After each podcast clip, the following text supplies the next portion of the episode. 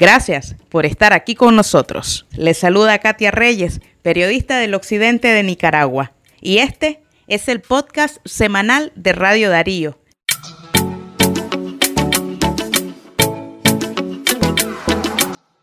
Y cuénteme, ¿usted ya se lavó las manos hoy? Usted no se confíe. El coronavirus continúa circulando en nuestro país. Solamente en la semana del 13 al 19 de mayo se han contabilizado 489 casos de COVID-19, solo en una semana. Y además 40 nuevas muertes que han sido tipificadas como sospechosas por COVID-19. Esto es una alerta de cómo el rebrote está afectando a nuestro país y usted debe tomar sus propias medidas. Pero este rebrote en particular está causando mucha frustración sobre todo en el personal de salud de nuestro país. Dado que la pandemia estuvo controlada algunos meses, sin embargo, el rebrote se ha hecho sentir con más fuerza en las últimas semanas. Hay datos preocupantes de que en esta tercera semana de mayo 18 trabajadores de la salud adquirieron el COVID-19 en diferentes unidades hospitalarias. Uno de ellos falleció e identifican al fallecido como un pediatra de la zona norte de Nicaragua en el departamento de Estelí. Pero la crisis sanitaria no es nuestro único problema, sino la crisis política que está amenazando con extenderse aún más después de las elecciones de noviembre de este año. Nuestro tema de hoy es la cuenta regresiva del fraude electoral.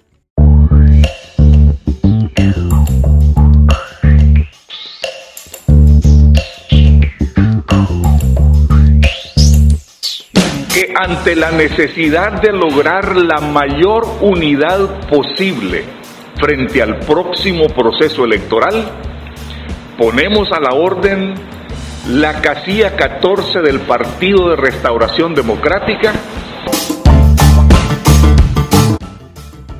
Este es Saturnino Cerrato hace un año. Hablaba para un noticiero de televisión. Desde aquel entonces, el líder del Partido de Restauración Democrática ya aspiraba a que su partido político, el PRD, fuera el vehículo electoral para que la oposición se enfrentara a Ortega en noviembre de este 2021. Mi presidente será Cerrato por salud, empleo y transparencia. Es el mejor de los candidatos y no tienes por qué dudar. Pero las aspiraciones electorales del reverendo Cerrato no son de hoy, son de mucho más atrás. En el 2016 incluso fue candidato a presidente por la Alianza Liberal Nicaragüense. Lo que quiere la gente, Cerrato presidente. Y para convertirse en el partido que condujera a los movimientos de oposición a una eventual victoria electoral, se unió a la coalición nacional. Que el Consejo Supremo Electoral acaba de suspender la personería jurídica del partido eh, PRD. La inhibición del Partido de Restauración Democrática se anunció el martes 18 de mayo. Quienes escuchaban las noticias la ponían en duda porque no creían capaz al gobierno de Daniel Ortega y Rosario Murillo de eliminar de forma ilegal y además evidente a sus posibles adversarios literalmente descolocado, casi tartamudeando y aún con la resolución en la mano, Saturnino Cerrato respondía a las preguntas de las decenas de periodistas que lo llamaban a su teléfono celular para confirmar la noticia. Así es. Ahorita, hace unos cinco minutos, vino, vinieron a dejarme una cédula de notificación y dice que resuelve único cancelar la personalidad jurídica del Partido de Restauración Democrática. Comprendo. Y, y... como esas decisiones son inapelables, que no entiendo, no entiendo, porque tiene que ver con la gente que llegó ayer por la tarde, la gente que llegó, eh, los supuestos pastores que llegaron ayer por la tarde al Consejo a dejar una impugnación a lo que ellos dicen que yo no que yo no, eh, me uní a personas con antivalores como el aborto, la homosexualidad, el lesbianismo, la muerte Que el Consejo Supremo Electoral le quite la personería jurídica al PRD es sencillo de entender, pero de graves implicaciones. Es similar a ser destruido, a dejar de existir en el panorama político. Es como una ejecución de facto, una pasada de cuenta por prestarse a formar parte de la coalición nacional. La decisión del Consejo Supremo Electoral, que está conformado por magistrados afines al presidente Daniel Ortega y a su partido, el Frente Sandinista de Liberación Nacional, se produce cuando los adversarios del mandatario buscan cómo derrotarlo a través de las elecciones. Y el PRD era la única opción con la que contaba la coalición nacional que fue conformada por cuatro movimientos, y dos partidos políticos para enfrentarlo en las elecciones.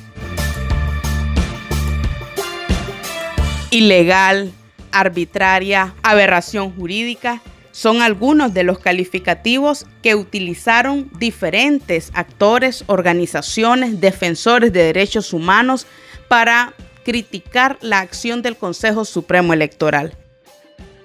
Todos tienen una posición al respecto, para el precandidato a la presidencia de la República por el PRD y además periodista Miguel Mora, la impugnación sería una maniobra del otro bloque opositor. En esta ocasión señaló a Ciudadanos por la Libertad después de que fracasara una alianza entre ambas facciones. Mientras, Dora María Telles, la exguerrillera sandinista, dice que se trata de una orden de Ortega y de su esposa, la vicepresidenta Rosario Murillo. Mientras, el analista político y también experto en temas económicos Enrique Sáenz, él reconoce la crisis que el país atravesó en el pasado y también la crisis que atraviesa actualmente.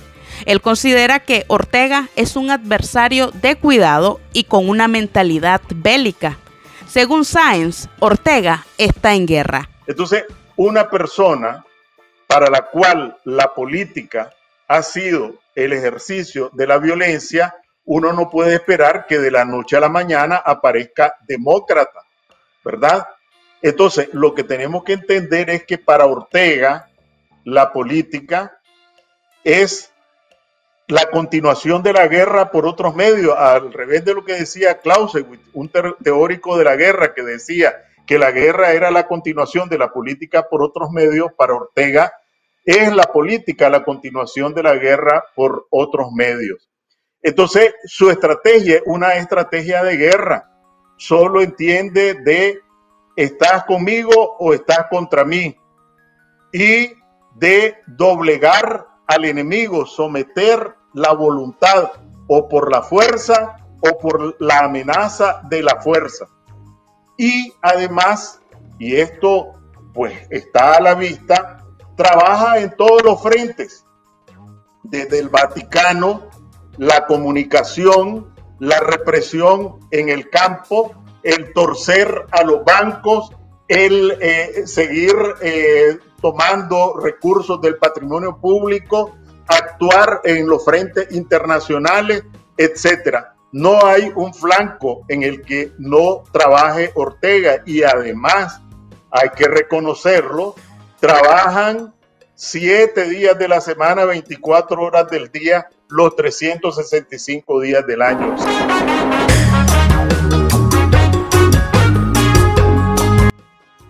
Las sorpresas de esta semana no acabaron con la inhibición del Partido de Restauración Democrática que quedó fuera del juego. El Consejo Supremo Electoral también, bajo las órdenes del mismo Ortega, canceló la personería jurídica del Partido Conservador según una notificación que envió ese poder del Estado a Alfredo César Aguirre, el presidente de la organización política. Este se convertía en el segundo partido político descalificado.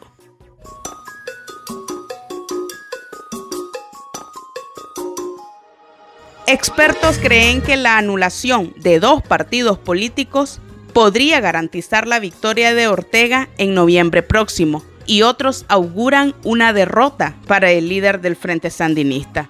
A medida que avanza el calendario electoral, el régimen de Daniel Ortega sigue asestando duros golpes a la pluralidad, a la libertad de expresión y a la democracia.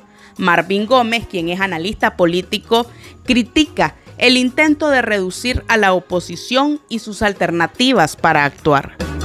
Salida que queda ahorita dentro de la oposición es buscar una candidatura que unifique. Lamentablemente hoy están saliendo noticias de eh, situaciones que se están poniendo a los candidatos que están ya buscando esa vía para que no se dé.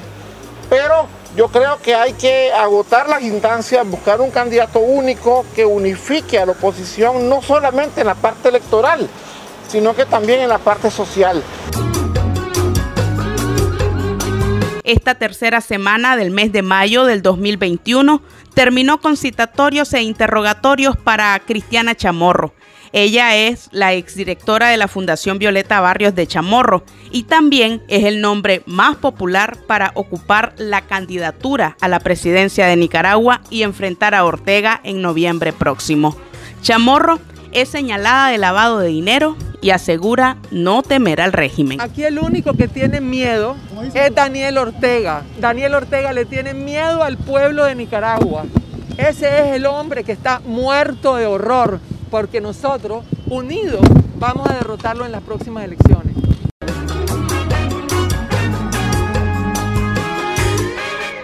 Este fue nuestro podcast semanal de Radio Darío. Gracias por habernos escuchado. Recuerde compartirlo con sus amigos y también escuchar los episodios de semanas anteriores en nuestras redes sociales. Que estén bien.